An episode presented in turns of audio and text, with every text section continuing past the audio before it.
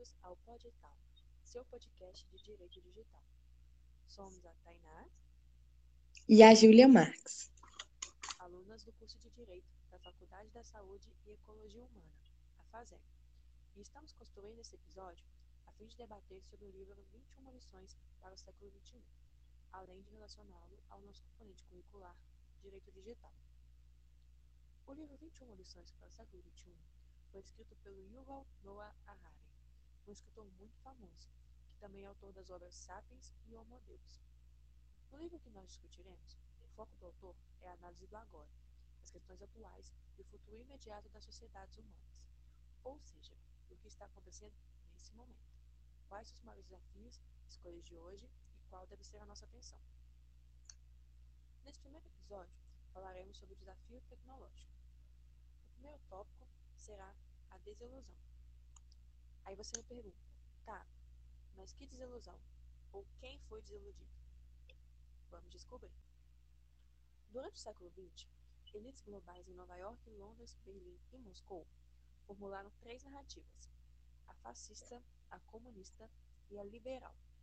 Sabemos que a fascista foi derrotada na Segunda Guerra Mundial e a comunista, após a Guerra Fria, entrou em colapso, o que fez com que a liberal fosse a que prevalecesse. Mas o que é o liberalismo, ou narrativa liberal? E o que ela propõe? Essa narrativa celebra o valor e o poder da liberdade, que foi conquistada através de muita luta contra governos, contra governos opressores, reivindicação por direitos políticos, mais liberdade econômica afins. Com essa luta, a liberdade se firmou e regimes democráticos tomaram lugar das ditaduras. Os adeptos a essa narrativa entendem que ainda há muitos obstáculos a serem quebrados, que para isso precisam dar mais liberdade, proteger os direitos humanos, garantir o direito ao voto, entre outros. Ou seja, o que os governos liberais pensavam era que se continuassem a liberalizar e globalizar os sistemas políticos e econômicos, o resultado seria paz e prosperidade para todos.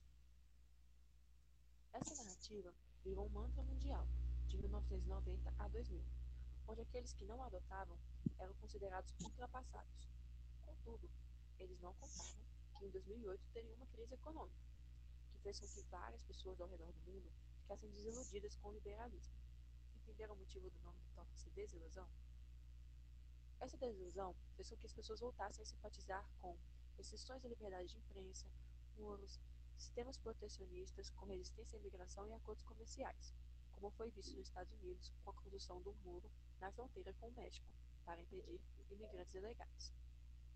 Alguns concluíram que a liberalização e globalização são uma grande farsa e conferem poder ao mente minúsculo expresso das massas. Depois de 2018, o mundo passou a não ter mais nenhuma narrativa. Os liberais ficaram sem saber como a narrativa liberal tinha se desestabilizado desse jeito, o que isso fez pensar em termos apocalípticos. E essa sensação é exacerbada pelo ritmo acelerado da disrupção tecnológica, pois o sistema político liberal, que destacou na época da máquina a vapor, surgimento dos aparelhos de televisão. Eles não estavam habituados à internet e aos avanços tecnológicos do século XXI, como nós estamos, até porque não tinha isso naquela época. O que os deixaram tendo dificuldades para lidar com essas revoluções tecnológicas. Revoluções essas impactaram diretamente na economia e principalmente no mercado de trabalho, já que as novas inteligências artificiais e novos robôs podem substituir a mão de obra humana, como já acontece até em mercados brasileiros onde não são mais necessários caixas humanos. Os próprios clientes passam suas compras, pagam na máquina e recebem seu troco, sem precisar de terceiros. Isso acontece em diversos setores e países. Isso pode criar uma nova e enorme classe sem utilidade, que são as pessoas que não conseguem acompanhar os avanços tecnológicos, que levará a convulsões sociais e políticas, com as quais nenhuma tecnologia existente está preparada para lidar no momento. E é pensando nessa mudança no mercado de trabalho que hoje temos ao ser de direito digital. Preza a liberdade humana como valor número um no aspecto pessoal e pessoal. O liberalismo é. No segundo tópico de nossa discussão, falaremos sobre liberdade. A narrativa liberal preza a liberdade humana como valor número um no aspecto pessoal.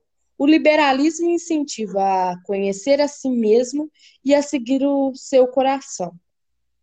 Mas por que, que o autor é, acharia que seguir o seu coração seria algo ruim? Citarei um breve trecho do livro para que possamos discutir melhor sobre.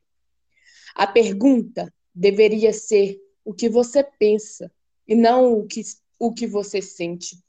Mas esse é um erro de percepção comum.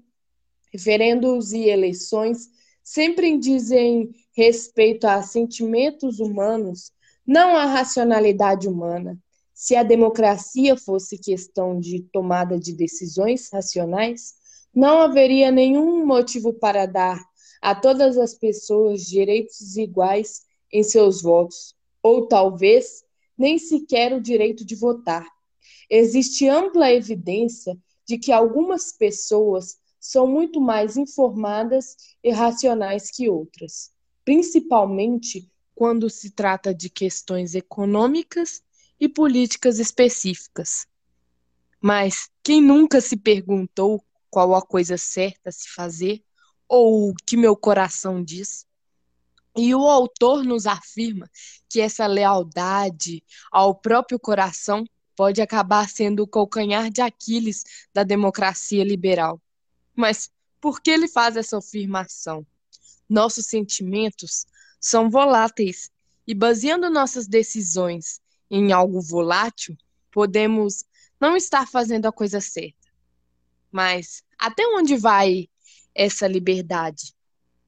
Minha ilusão de livre-arbítrio provavelmente vai se desintegrar, desintegrar à medida que eu me deparar diariamente com instituições, corporações e agências do governo que compreendem e manipulam o que era, até então, meu inacessível reino interior. Você sabe como funciona um algoritmo? Ou o que ele é? Um algoritmo é uma sequência finita de ações executáveis que visam obter uma solução para um determinado problema. Funciona como se fosse uma receita de bolo para você resolver o seu problema. Quem nunca pesquisou algum determinado assunto e logo em seguinte apareceram várias reportagens ou propagandas sobre este? A preocupação mostrada pelo autor é a de que quando os algoritmos nos conhecerem tão bem, governantes autoritários poderão obter controle sobre seus cidadãos. Ele afirma ainda que nos cargos mais altos da autoridade, provavelmente ainda teremos figurantes humanos que nos darão a ilusão que os algoritmos são apenas conselheiros e que a autoridade ainda está em mãos humanas. E, para finalizar nossa discussão, te deixarei com alguns questionamentos. A internet é mesmo uma terra sem lei? Seus dados estão mesmo seguros na internet? E, para finalizar, lerei um pequeno trecho do livro. Tais não são o único perigo que nos aguarda. Juntamente com a liberdade, a ordem liberal também dá grande valor à igualdade. O liberalismo sempre zelou pela liberdade política. Gradualmente veio a se dar conta de que igualdade econômica é quase tão importante pois sem uma rede de segurança social e o um mínimo de igualdade econômica, a liberdade não tem sentido. Mas assim como os algoritmos de Big Data podem, poderiam extinguir a liberdade, eles poderiam simultaneamente criar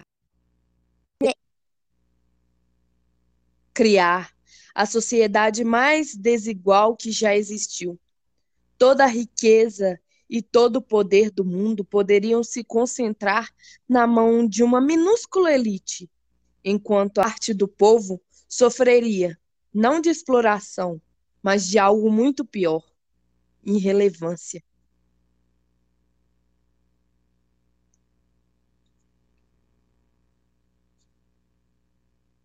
Assim, Eu e a Tainá deixamos você com esses questionamentos e nos despedimos. Esse foi o primeiro episódio do Podital sobre o livro 21 lições para o século 21. Uma boa noite e até o próximo episódio.